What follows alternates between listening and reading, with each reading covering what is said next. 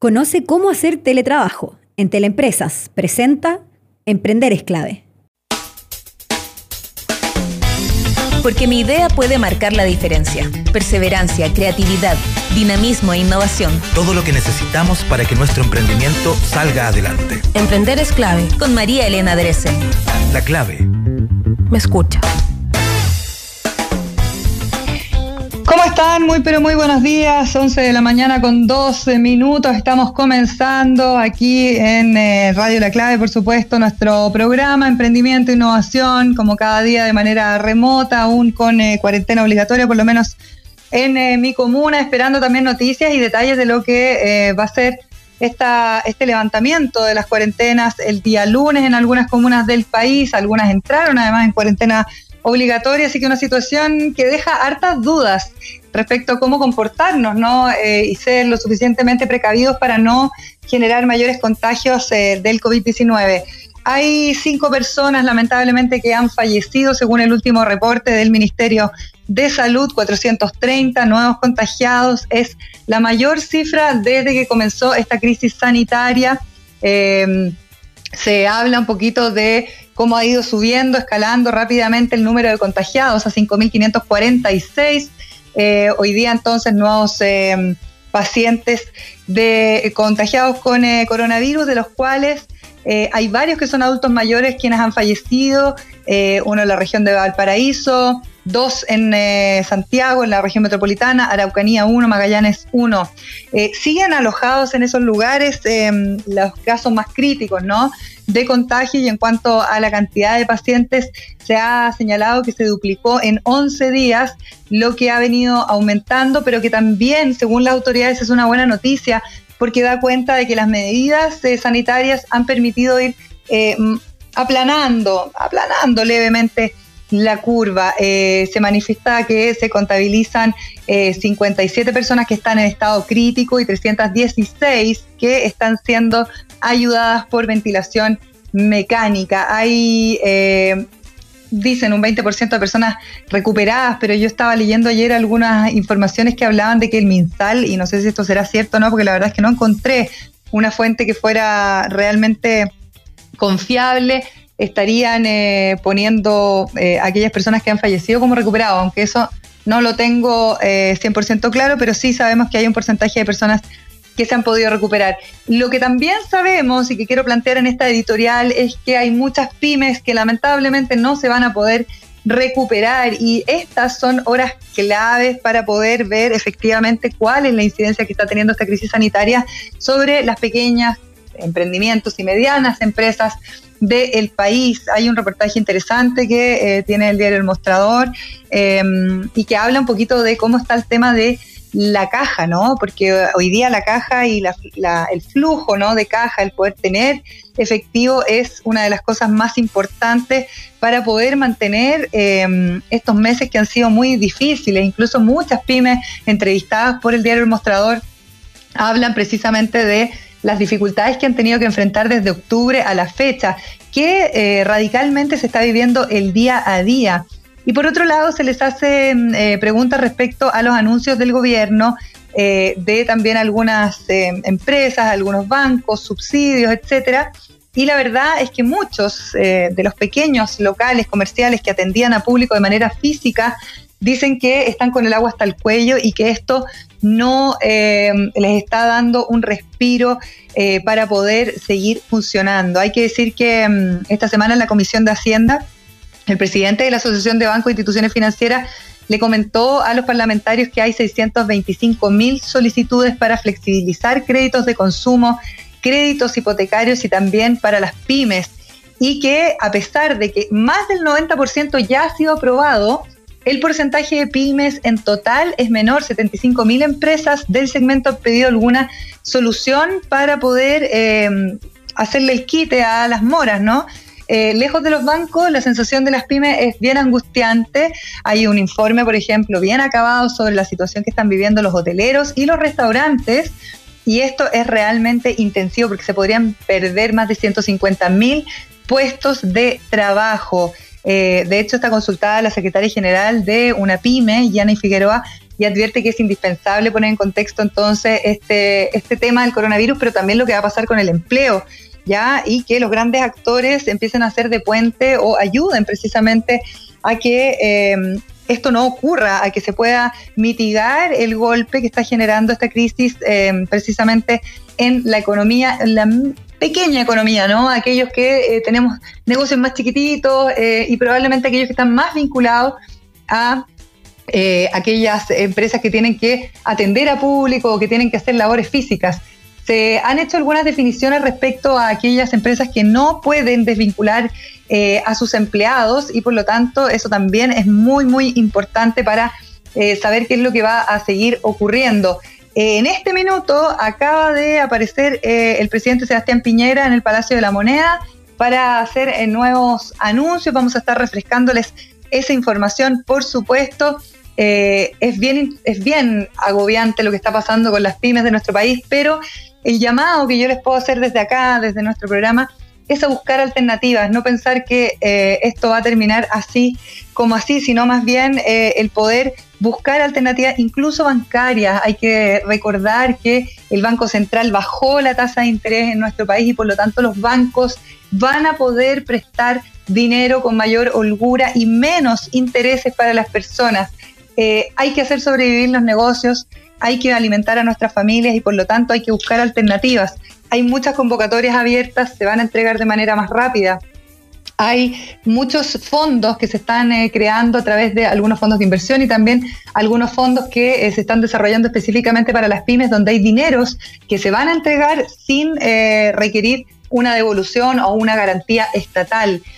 busquen alternativas porque hay muchas. Lo que pasa es que la información es, es muy disímil, de repente es difícil de encontrar, pero lo cierto es que si uno eh, se pone a rebuscar y a buscar, eh, evidentemente puede encontrar algunas alternativas que eh, sean lo suficientemente llevaderas para poder enfrentar esta situación. Como les decía, el presidente Sebastián Piñera está hablando a esta hora afuera del Palacio de la Moneda, acompañado, entre otros, por el ministro de Economía, por el ministro de Hacienda, por quien está a cargo del Banco Central. Vamos a ver qué es lo que va a anunciar. Probablemente tiene que ver, obviamente, por quienes lo acompañan con medidas económicas. Eh, y paliativas. Vamos a la agenda diaria mientras recabamos esa información. En nuestro programa de hoy vamos a conversar con eh, Dominique eh, que es eh, jefa de la, de la Unidad de Desarrollo Estratégico de la Fundación para la Innovación Agraria, la FIA, depende del Ministerio de Economía, de Agricultura, perdón, y vamos a hablar de una convocatoria, hablando precisamente de esto, para proyectos de emprendimiento en, obviamente, las zonas agrícolas, ¿no? rurales de nuestro país. Y después vamos a conversar con Laura Chicurel, que es experta en emprendimiento y en innovación. Ella lidera Innova 360 y están haciendo muchas cosas precisamente en este tiempo de crisis para poder salir adelante. Hay un programa que se llama Innova Connect, que es una plataforma digital para conectar pequeños negocios o startups con empresas y que empiecen a entablar algunas oportunidades comerciales y de inversión. Nos dedicamos a eso en el programa, a darte alternativas y por supuesto apoyarte en eh, tu camino emprendedor.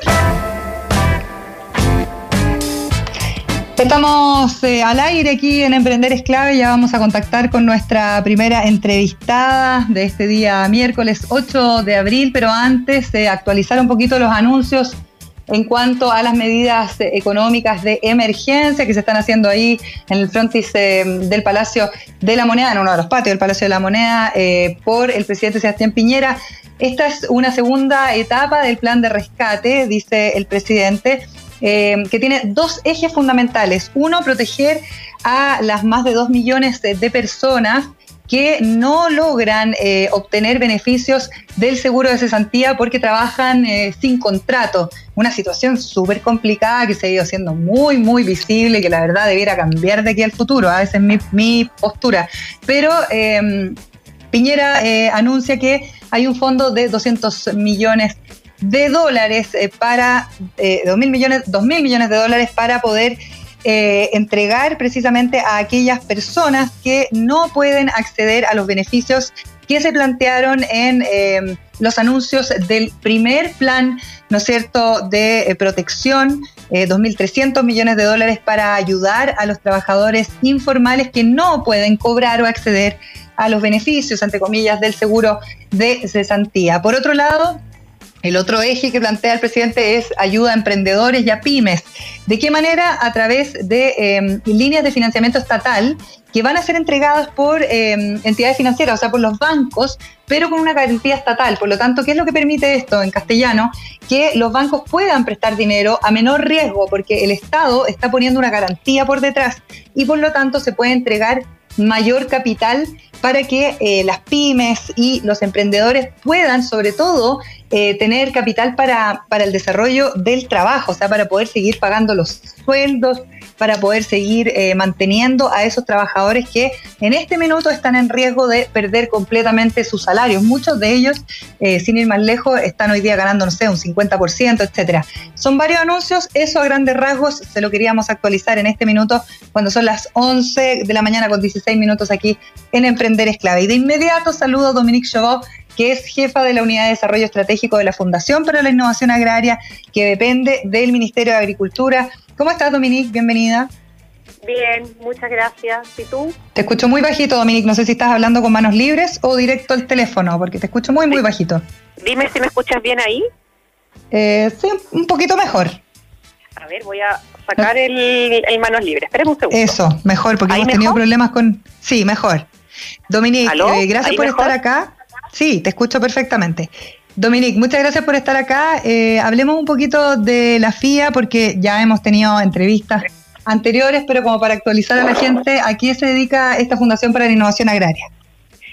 La Fundación para la Innovación Agraria es uno de los 12 servicios que pertenecen al Ministerio de Agricultura de Chile y somos de los 12 servicios la única agencia que está mandatada a fomentar la innovación en nuestro sector.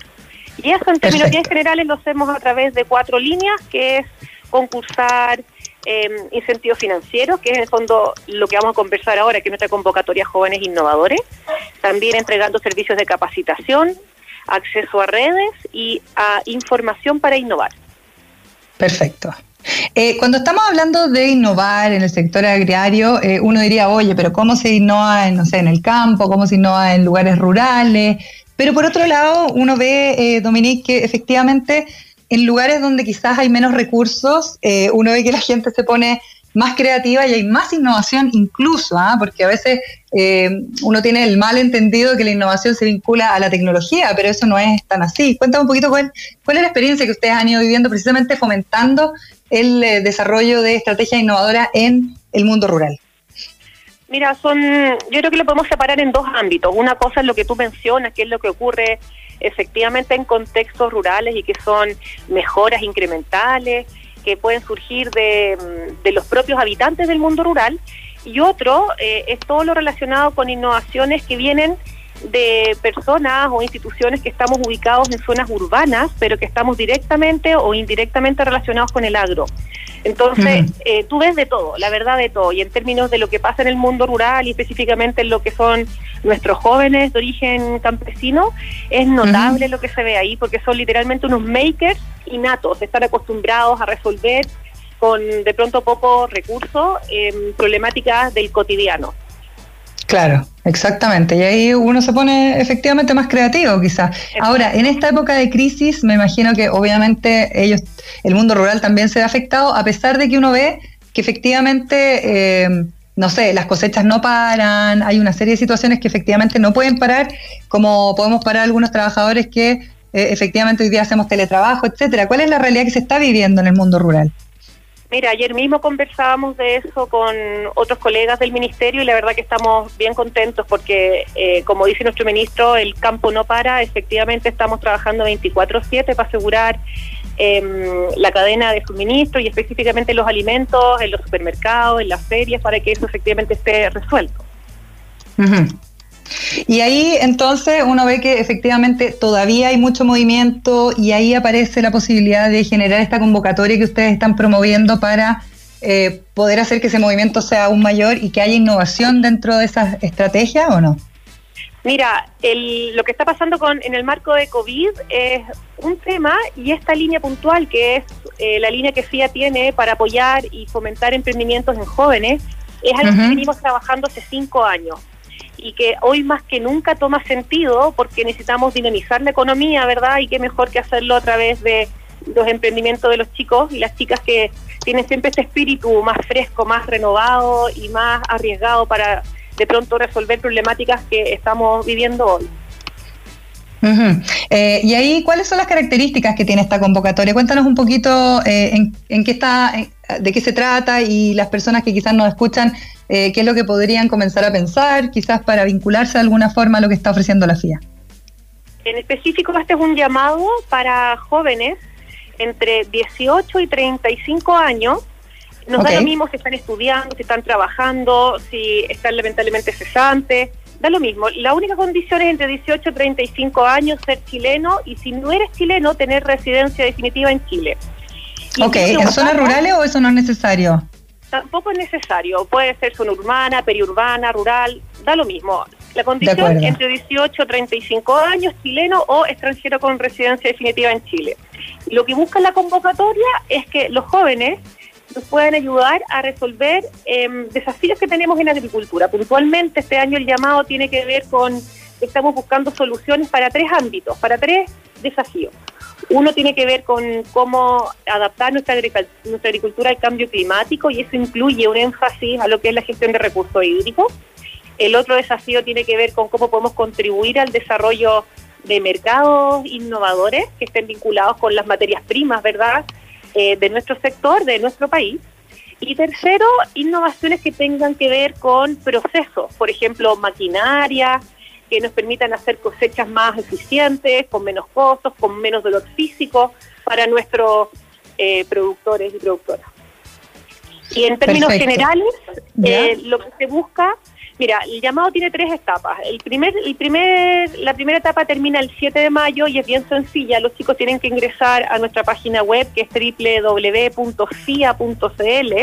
y ahí van a encontrar un banner donde postulan y está toda la información, que son unas bases de postulación que te indican quién puede postular, qué es lo que se busca y de qué manera y cuáles son los requisitos, ¿verdad?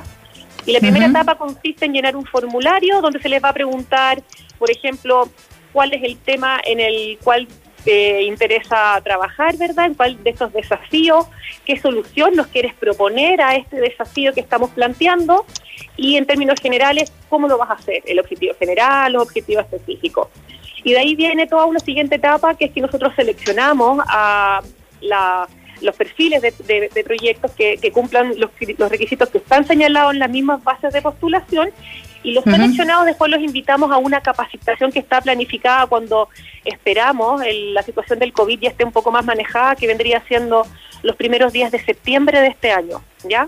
Es una capacitación con todos los gastos pagados, así que si un chico viene de Punta Arena, le pagamos el pasaje de avión, el alojamiento, dura más o menos una semana, y en esa capacitación lo que le enseñamos es esa idea, aterrizarla en un negocio y además aterrizarla en un formulario de postulación y ya viene con el detalle de cuánta plata vas a necesitar, cuáles son las actividades con una carta GAN, que es donde hemos visto ya hace cinco años que tenemos un montón de falencia en nuestro en este perfil de postulante.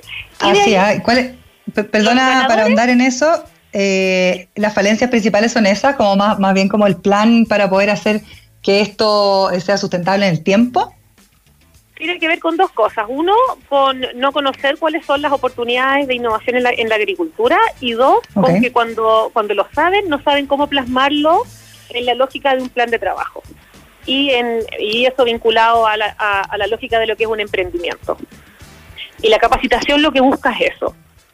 Se orienta en, en cómo convertir esa idea, que de repente puede ser tremendamente innovadora, pero que adolece, ¿verdad?, de sentido de realidad, de perspectiva de qué es lo que vas a ofrecer, a quién se lo vas a ofrecer, a qué precio lo vas a vender y cómo finalmente puedes buscar aliados para, para poder mantenerte en el tiempo, ¿verdad? Que buena parte de los problemas que tenemos con el emprendimiento es que muchos de ellos no logran pasar más allá de los tres primeros años.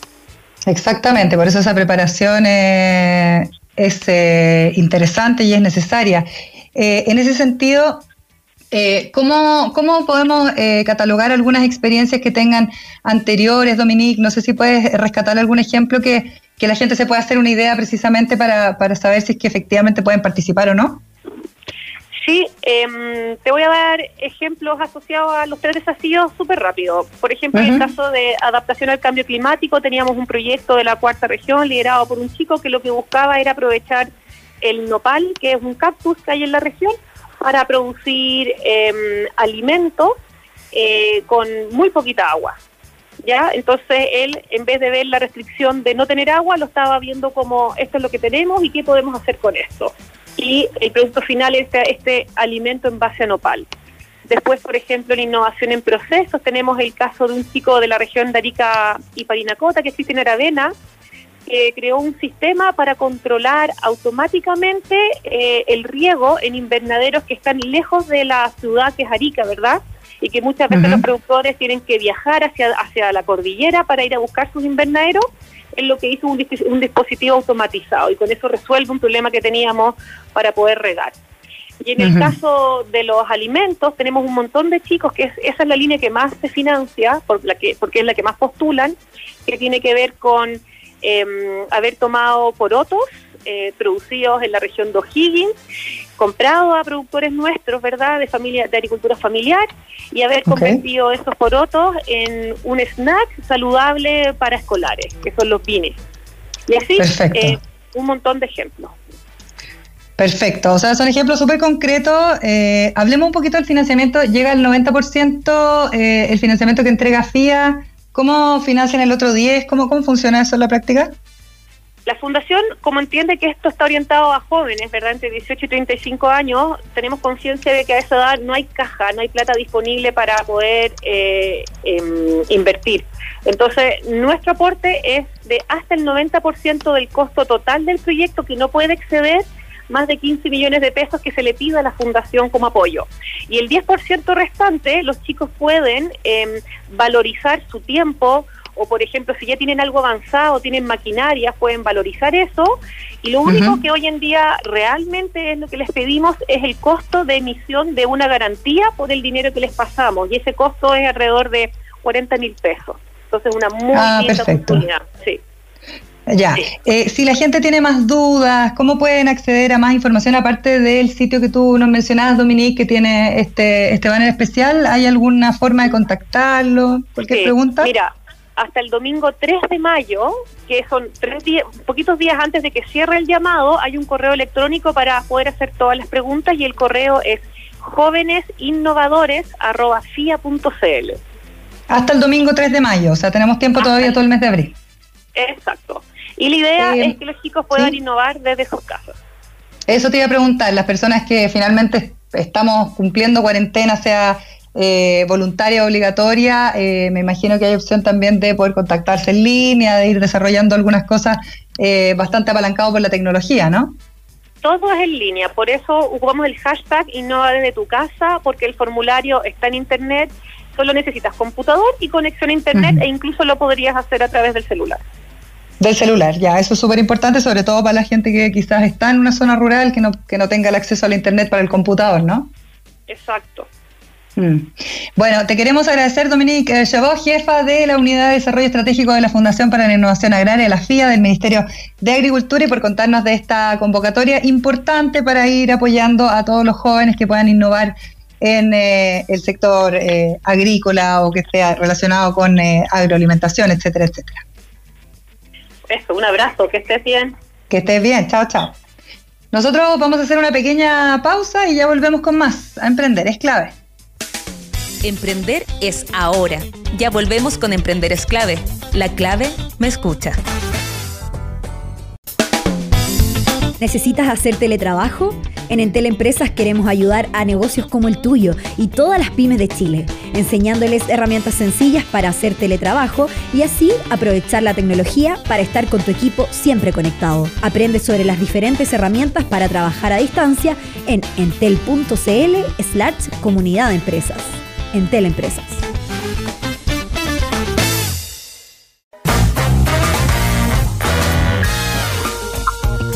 Bien, ya estamos eh, de regreso aquí en Emprender es clave. Seguimos conversando de temas importantes para poder seguir promoviendo el emprendimiento, la innovación, más allá de estos anuncios que eh, escuchábamos precisamente por parte del presidente Sebastián Piñera y que ya han despertado hartas críticas por parte de los mismos emprendedores ahí en las redes sociales. Hay un montón de organismos, instituciones, organizaciones que están eh, trabajando precisamente para poder generar algunas conexiones que sean eficientes algunas conexiones que sean eficientes, algunas conexiones que sean eh, importantes para poder seguir em, fomentando eh, que se continúen los emprendimientos, que sean sustentables en el tiempo, pero que además también eh, estas startups sigan existiendo en Chile y se vayan fortaleciendo a pesar de las dificultades económicas que no solo vivimos en Chile, sino a nivel mundial. Laura Chicurel sabe mucho de este tema, es experta en emprendimiento e innovación, además de CEO de Innova 360. ¿Cómo estás, Laura? Bienvenida. Hola, Elena. Buenos días. Muchas gracias por tenerme. Estás en cuarentena, Laura, me imagino.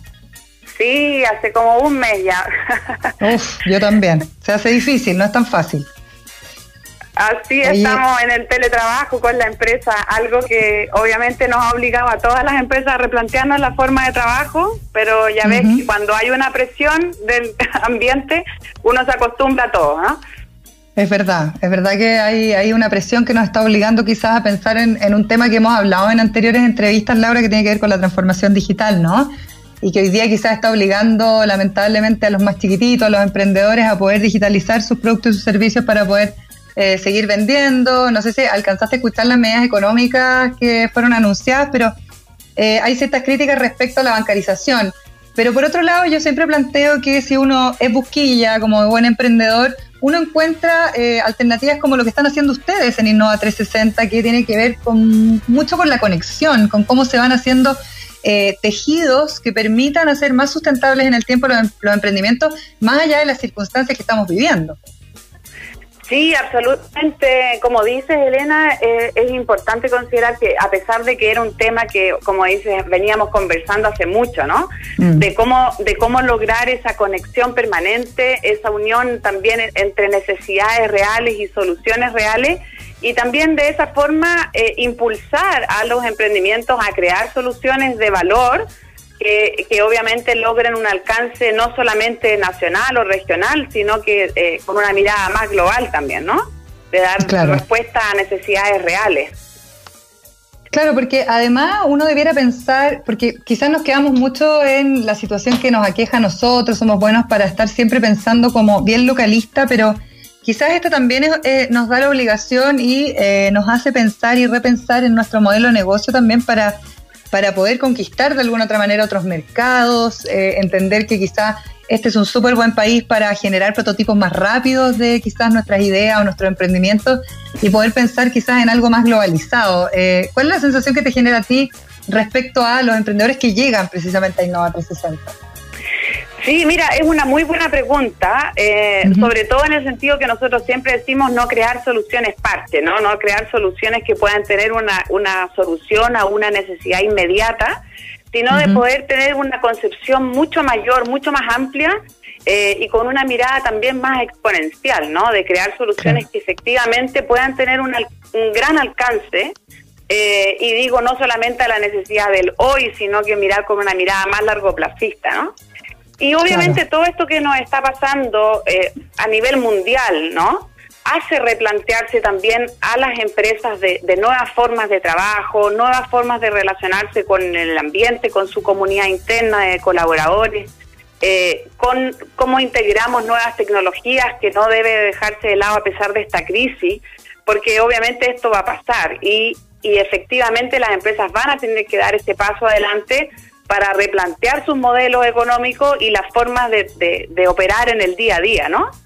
Eh, y obviamente el conseguir esa, esa visión eh, unificada, digamos, desde las necesidades de los corporativos, tanto como de las soluciones que están creando los emprendimientos o los emprendedores, obviamente también es uno de nuestros objetivos, como decías antes, en, en Innova 360, siempre ha sido lograr esa conexión, ¿no? De, de, poder visualizar juntos cuáles son esas necesidades y asimismo ver cómo poder integrarlas dentro de las operaciones del negocio, ¿no?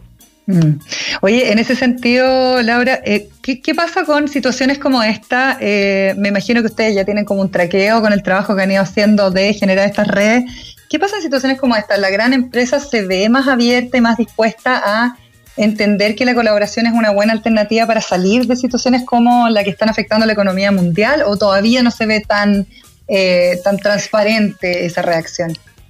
Mira, yo creo que reacción como, como palabra, ¿no es cierto? es, eh, es, justamente cuando tú tienes eh, algo inmediato, ¿no es cierto?, que resolver. Yo creo que todos vamos por ciclo. Mira, nosotros mm. incluso cuando tuvimos la primera semana de cuarentena, quizás obviamente la primera semana no estabas pensando cómo ibas a cambiar el mundo, sino que estabas pensando en cómo voy a subsistir, ¿no? voy a poder ir a comprar, voy a tener leche, voy a tener pan para mis mm. hijos, ¿no? Entonces, obviamente yo creo que va por fases, ¿no? Y hay que entenderlo que, que es un proceso natural eh, de adaptación, ¿no es cierto? Entonces, eh, obviamente en ese periodo de reacción, ¿no es cierto? Que podemos decir la primera, esta fase de adaptación de cómo eh, sobrellevamos los problemas del hoy, como empresa estoy hablando, eh, quizás te produce una sensación de, de, estancamiento, en el sentido que estás solamente concentrado en cómo resuelvo el problema inmediato, ¿no? Pero, pero otra vez, como toda crisis, como todo proceso reflexivo, también da paso a otros, a otros, eh, otros pasos, digámoslo así, ¿no? Donde efectivamente luego que pasa la crisis, que es que ya solucioné el hoy, eh, ya tomé medidas para solucionar estos problemas inmediatos, y luego viene esta fase, ok, ahora, ¿cómo me replanteo? ¿no? Eh, y esto otra vez hablándolo a nivel de grandes corporaciones y también de emprendedores, ¿no? Porque obviamente quizás muchos deben estar lidiando con problemas de caja, quizás viendo si pueden mantener a sus colaboradores actuales, manteniendo sus modelos económicos. Y una vez que pasas esa fase, Luego te abre la puerta, igual que un corporativo, a decir, ok, ¿cómo me planteo mi negocio de aquí a al próximo, quizás no dos años, tres años, porque hoy también con tanta incertidumbre es difícil quizás pensar en un, en un plazo tan largo de tiempo. Eh, pero evaluemos cómo, cómo llevamos nuestro negocio al a los próximos seis meses, al próximo año, ¿no? Cómo eso va a impactar en mi forma. Y eso es lo que yo creo que está ocurriendo con los corporativos también, eh, pasando obviamente esta crisis, obviamente tenemos que esperar quizás a pasar lo peor de esta pandemia y efectivamente abrir las puertas, abrir el comercio, ¿no es cierto? Eh, pero sin lugar a dudas que va a llevar a un replanteamiento de cómo operamos y cómo nos conectamos con el ecosistema cuando hablabas de colaboración, eh, entendiendo que, que hoy, a pesar de que estemos aislados cada uno en nuestras casas, estamos cada vez más conectados. Ya viste el, poder que tienen, ¿no es cierto?, el, encuentro virtual, que, que, no es menor, ¿no? O sea, la, disponibilidad de información que existe, cómo puedes acceder a, a, quizás fuentes de información que efectivamente eh, en, en, el, en, el modelo previo de trabajo, donde estabas en el día a día, no te permitía quizás escuchar todas estas, estas formulaciones o, ideas o, o soluciones, ¿no? Así que justamente, ¿Mm? dime. Perdona Laura, hay un temazo ahí detrás que tiene que ver con los tiempos en que uno se transporta o quizás para un emprendedor que nos está escuchando incluso eh, cuando uno hace todo, ¿no? Porque cuando los emprendedores cuando eh, partimos estamos, hacemos como de todo o tenemos muy poquitos colaboradores. Entonces también esto yo creo que nos va... Eh, generando como mentalmente estrategias que nos van a permitir también optimizar procesos, recursos, etcétera. Sí, absolutamente. Yo creo, por eso te digo que es un impacto tan trascendental en la forma de operar, porque obviamente también uno como mediana empresa, pequeña empresa, uno también empieza a reformular cómo está estructurado tu equipo de trabajo, eh, cómo hacerlo más eficiente, ¿no es cierto? No solamente a nivel de, disponibilidad de horas, como dice, hay menos desplazamiento, ¿no? Pero cómo, cómo vamos estructurando, ¿no es cierto?, las metas quizás en el mediano, corto plazo eh, y cómo eficientar ese trabajo, ¿no? Que, que, también te deja salir a relucir, quizás mucho, y también a nivel de grandes empresas, lo mismo, eh, de cómo estructuras el trabajo para hacerlo más eficiente, ¿no? Sí, claro, e, Esa eficiencia también se puede traspasar de alguna otra manera como experiencia a quizás grandes corporaciones que no tienen esa eficiencia y que lo hemos hablado también en otras oportunidades que sí tienen las startups. Eh, ustedes tienen el programa Innova Connect, que es un programa que efectivamente va en esta línea para poder eh, generar más colaboración entre personas, entre empresas, entre emprendimientos, startups. Eh, en ese sentido, me imagino que las experiencias que se van compartiendo eh, tienen que ver con esta optimización quizás de los recursos o de, los procesos, ¿no? algunas lógicas que quizás son más ágiles cuando estamos hablando de negocios más chicos. Cuéntame un poquito cómo funciona Innova Connect y cómo la gente puede acceder a este programa. Sí, mira, y efectivamente Innova Connect eh, nace, bueno, partiendo de la trayectoria que teníamos como Innova 360, que era ir evangelizando, ¿no es cierto? Buscando con contenido relevante, con tendencias internacionales, obviamente aprovechando los puntos de encuentro, con mucho evento experimental, digamos, de, compartir mejores prácticas. Eh, y eso también nos fue eh, dando luces de la importancia de hacer eso de forma continua, en lograr esa conexión y esa unidad a la eh, de forma permanente, ¿no es cierto?, entre grandes corporaciones y soluciones tecnológicas que muchas veces no tienen el nexo con estas grandes corporaciones y cómo ser vistos, digamos, ¿no? Eh, y por eso nace Innova Connect eh, en el sentido de que nosotros estamos eh, digitalizando o democratizando la innovación abierta, ¿ya? Justamente también para empresas que escuchan este concepto de innovación abierta, pero dicen, bueno, pero ¿cómo, cómo lo hago yo, no? Eh, si quizás hoy no dispongo de un gran presupuesto que me permita contratar a grandes consultores que me ayuden a establecer estos programas. En el fondo nosotros estamos creando un programa digital eh, donde cualquier empresa está eh, abierta, digamos, a abrir sus necesidades, que pueden ser desafíos muy estratégicos o necesidades más tácticas. Oye, mira, como por ejemplo hoy, sin duda, eh, tenemos un evento, de hecho, esta tarde, donde vamos a abrir un, desafío, efectivamente, eh, patrocinado por Sonda, donde vamos a buscar soluciones tecnológicas que permitan eh, implementar el teletrabajo para el sector financiero. Entonces tú puedes decir, claro, es una necesidad inmediata, ¿dónde encuentro esas soluciones? ¿Dónde, dónde, dónde parto? ¿No? Y asimismo, para un startup que puede tener una solución que es muy atractiva para el teletrabajo, en este caso, ejemplo en particular, donde pueda ser vista y reconocida como tal, ¿no? Entonces, es, justamente como decíamos, con esta importancia de mantenernos conectados, a pesar del distanciamiento físico, es crear un portal donde se cree esta unión, ¿no? y conectar desafíos con soluciones reales, ¿no? Perfecto. Eh, eh, es eso, cuéntame un poquito los detalles de lo que va a pasar hoy día, por ejemplo.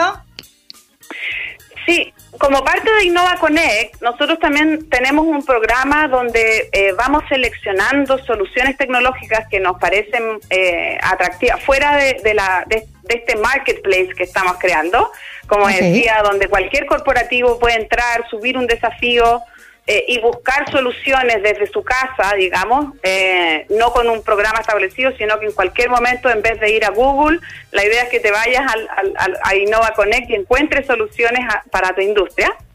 Eh, y, y por otro lado, como decía, nosotros estamos potenciando y dándole visibilidad, obviamente, a, soluciones tecnológicas, como decíamos, muchas veces no tienen cómo encontrarlo. ¿ya? Okay. Hoy en particular vamos a mostrar un poco cómo funciona el programa y, como decía, dando el ejemplo de un desafío corporativo, ¿eh? Eh, en este caso con un tema tan pertinente como el teletrabajo. Por ejemplo, para el sector financiero, que tú dices, ¿cómo emular eh, el lugar de trabajo en, en una casa? Sobre todo en un sector donde eh, te ves enfrentado a sistemas de seguridad de la información y un sinfín de, de condiciones que no ocurren cuando, eh, por ejemplo, en la banca estás trabajando desde tu casa, que, que, no ocurren cuando estás en el banco, obviamente, ¿no? Claro. Eh, y, y por otro lado, vamos a dar ejemplos de startups que son partes de nuestro programa, a los cuales nosotros los potenciamos con eh, visibilidad en medios, digamos, y articulándolos comercialmente también con potenciales corporativos que puedan estar interesados en, sus soluciones, ¿no? Perfecto. Ese evento... ¿Mm? Sí, dime Laura, ¿ese evento es gratuito? O sea, la gente se puede conectar, hay preinscripción, ¿cómo funciona? Sí, absolutamente gratuito. Eh, va a ser a través de Zoom. Eh, van a poder entrar. Eh, el link de inscripción está, si buscan en nuestras redes, en medios sociales, están los links para registrarse. 100% gratuito por si quieren hacer preguntas. Y por otro lado, vamos a tener disponible desde la página de innovaconnect.cl la posibilidad de poder subir sus soluciones tecnológicas a startups que sean interesados en participar de este programa, ¿no? Es, es 100% gratuito. Eh, y como decía, es un llamado también, como decíamos, a líderes de grandes organizaciones para incorporar estas nuevas formas de vincularse con el ecosistema.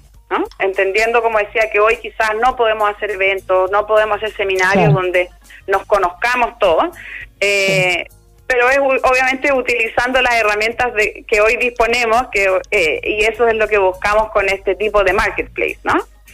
Perfecto, me parece una súper buena oportunidad. Ojalá que la gente eh, eh, realmente pueda entrar a innova360.cl, eh, buscar más información, conectarse, contactar y también, bueno, los grandes empresarios, por supuesto, tienen una, un rol súper, súper relevante a la hora de pensar en lo que se viene en cuanto a medidas económicas y también la economía de nuestro país. Laura Chicurel, experta en emprendimiento e innovación, además de CEO de Innova360. Te vemos hoy día en la tarde en el evento. Muchas gracias, Elena. Te esperamos entonces. Que, tengas un buen día. Gracias por esta conversación. Chao, chao. Igual, gracias, chao. Oye, ustedes eh, si están eh, pensando en teletrabajo todavía no, sabe, no saben cómo empezar, tienen una pyme, una pequeña empresa, un emprendimiento, bueno, en Teleempresa te está ayudando eh, aquellos que necesitan mantener vivo el negocio, un negocio como el tuyo, como el mío, todas las pymes de Chile nos enseñan herramientas sencillas para hacer teletrabajo y así aprovechar la tecnología para estar con el equipo siempre conectados o conectados con nuestros clientes o con la persona de interés. Aprende sobre las diferentes herramientas que existen para trabajar a distancia en entel.cl slash comunidad empresas, Entel Empresas está con nosotros. Ya les comentábamos de las medidas económicas que han sido anunciadas hace muy, muy poquito por parte del gobierno, esta segunda etapa, podríamos decir, de rescate de alguna u otra manera a eh, no solo las personas que no tienen eh, un contrato, por lo tanto no pueden acceder a los beneficios de seguro de cesantía, sino también a las eh, pequeñas, medianas empresas y a los emprendedores a través de créditos entregados por instituciones financieras con garantía estatal. Juan Pablo Suet, presidente de la Multigremial Nacional, se conecta con nosotros unos minutitos para contarnos qué opina de estos anuncios realizados hace muy poquito por el presidente. ¿Cómo estás, Juan Pablo? Hola, Elena, gusto en saludarte.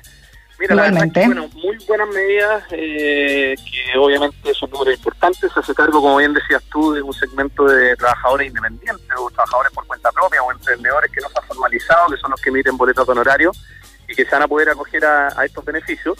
Y lo otro importante es la línea de crédito por 24 mil millones de dólares, que es un número muy, muy importante. Nosotros habíamos calculado que las necesidades de liquidez o de caja de las pymes los próximos cuatro meses eran casi 9 mil millones de dólares. Por lo tanto, Obviamente esto es un número muy importante, pero también eh, hay que considerar de que no todas las micro, pequeñas y medianas empresas acceden al sistema financiero, o sea, no todas son claro. de crédito por los bancos, por lo tanto aquí vamos a tener que hacer un esfuerzo en conjunto con la banca para ver cómo a un emprendedor que nunca le han prestado plata, nunca ha tenido un crédito un banco, va a tener que pasar a eh, un proceso que ojalá sea rápido para poder recibir o para poder, eh, para poder contar con estos recursos que, como bien decías tú, están garantizados por el Estado, por lo tanto también van a tener un riesgo menor.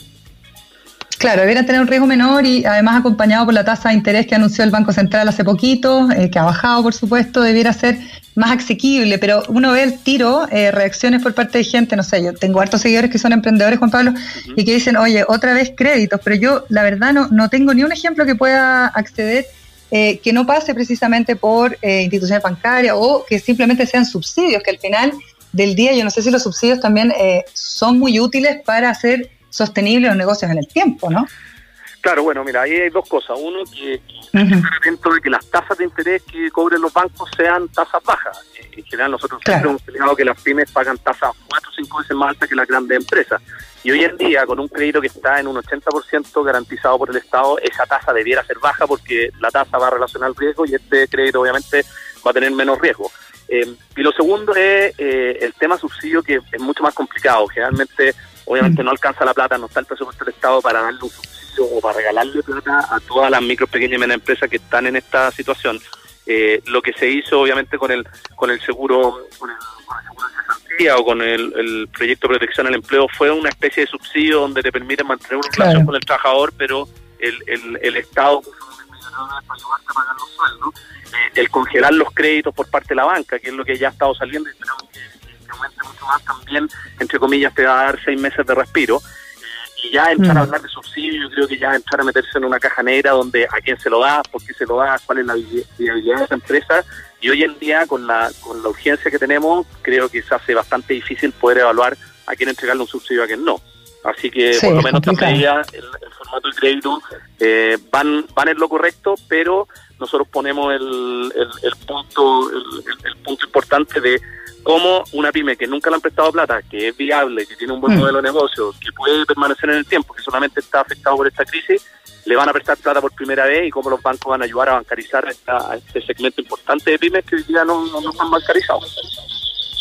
Eh, Juan Pablo, eh, claro, en ese punto entonces deberán ser los mismos bancos, las instituciones financieras, el mismo, el mismo Banco Estado, por ejemplo, que ha estado haciendo cosas eh, importantes también, apalancados obviamente por eh, recursos estatales, pero eh, los que debieran tratar de dar acceso precisamente a esa gente que no tiene, que no tiene acceso a la banca habitualmente. Bueno, o el Estado también puede ayudar a eso. Es que, bueno, el, Estado lo que está haciendo ahora es ayudar a que esa gente se bancarice mm. con la garantía. O sea, lo que le toca al Estado decirle, que a usted preste le plata yo de sus 100 pesos que usted le preste, yo le voy a garantizar 80. O sea, usted al menos va a recuperar 80 y el resto obviamente tiene que analizar la viabilidad de una empresa. Pero aquí tiene un trabajo con la asociación de bancos, con los mismos bancos de, bueno, cómo podemos agilizar un emprendedor que probablemente tiene una cuenta corriente, pero nunca le han prestado plata en, el banco y que obviamente va a necesitar ese capital por 3, 4 meses para poder pasar esta crisis y eso ya va a depender más de la asociación de bancos, de la gente de Banco mm. Estado, eh, claramente yo te diría que hoy día el mejor preparado en la banca para poder hacer esto es Banco Estado, Banco Estado Microempresa, ellos tienen cerca de 600 mm. mil clientes, que ahí sí hay un número importante por el cual se puede trabajar y entregar esta línea de crédito. Y, va a ser una pega importante, que hoy día obviamente no está resuelta, pero vamos a tener que hacernos cargo de cómo bancarizamos a esas pymes que hoy día no tienen acceso. Oye, por último, eh, Juan Pablo, gracias por contestar nuestro llamado así tan rápido. Eh, también se ha hablado harto y lo conversábamos acá en el programa con Alan Meyer en algún minuto eh, de la necesidad de que aquellos que están generando transacciones online para los emprendimientos que están funcionando eh, casi completamente online también tengan un sistemas de pago que les permitan tener más caja, ¿no? Más flujo de caja y que sea más rápido. Ese también me imagino que es un llamado a la voluntad, pero que finalmente va a haber que ejercer ciertas presiones para que ese tipo de sistemas se vuelvan más ágiles, ¿no? Así es, bueno, ahí hay un tema importante en términos de en términos de, del flujo de caja, en términos de esos pagos y obviamente eh, ahí hay que hay que trabajar y el llamado también es el mm. que el que viene el que viene a hacer tú. Aquí aquí es un mix de muchas cosas para poder salvar a la empresa, liquidez, caja, eh, lo que tú mencionas, eh, por lo tanto no hay una sola gran medida que ayude, sino que van a ser varias las que nos van a permitir salir de esta crisis bien parados. Bien, muchas gracias Juan Pablo Suet por darte el tiempo de contactarnos, eh, de poder darnos tu opinión, tu visión respecto a estas medidas que fueron anunciadas hace muy, muy poquito y por supuesto vamos a seguir bien de cerca lo que siguen haciendo ahí en la multigremial nacional, en la SECH, etcétera, todas eh, instituciones que están representándonos a todos los emprendedores y que además están poniendo hartos canales de comunicación como para que uno pueda también quizás eh, presentar sus problemáticas, etcétera, que me imagino que es una data importante también para ver cómo seguimos con las estrategias a futuro. Así es, pues ahí vamos a estar tratando de empujar todo esto a través de la SECH y todas las dudas que tenga la gente en asech.cl o en multigremialnacional.cl, ahí podemos, estamos subiendo mucha información acerca de los beneficios, cómo acogerse, muchas dudas de qué hacer con los trabajadores para la protección al empleo. Ahora van a estar esta línea de crédito, así que vamos a estar informando a través de los sitios web. Gracias Juan Pablo, que estés muy bien. Un abrazo. Chao, chao, un abrazo. Nosotros rápidamente cortamos nuestra transmisión porque se viene Metrópolis. Nos volvemos a encontrar pronto. Chao, chao. Fue un capítulo más de Emprender es clave. Entrevistas, datos, actualidad, experiencias y mucho más. De lunes a viernes de 11 a 12 con María Elena Drese.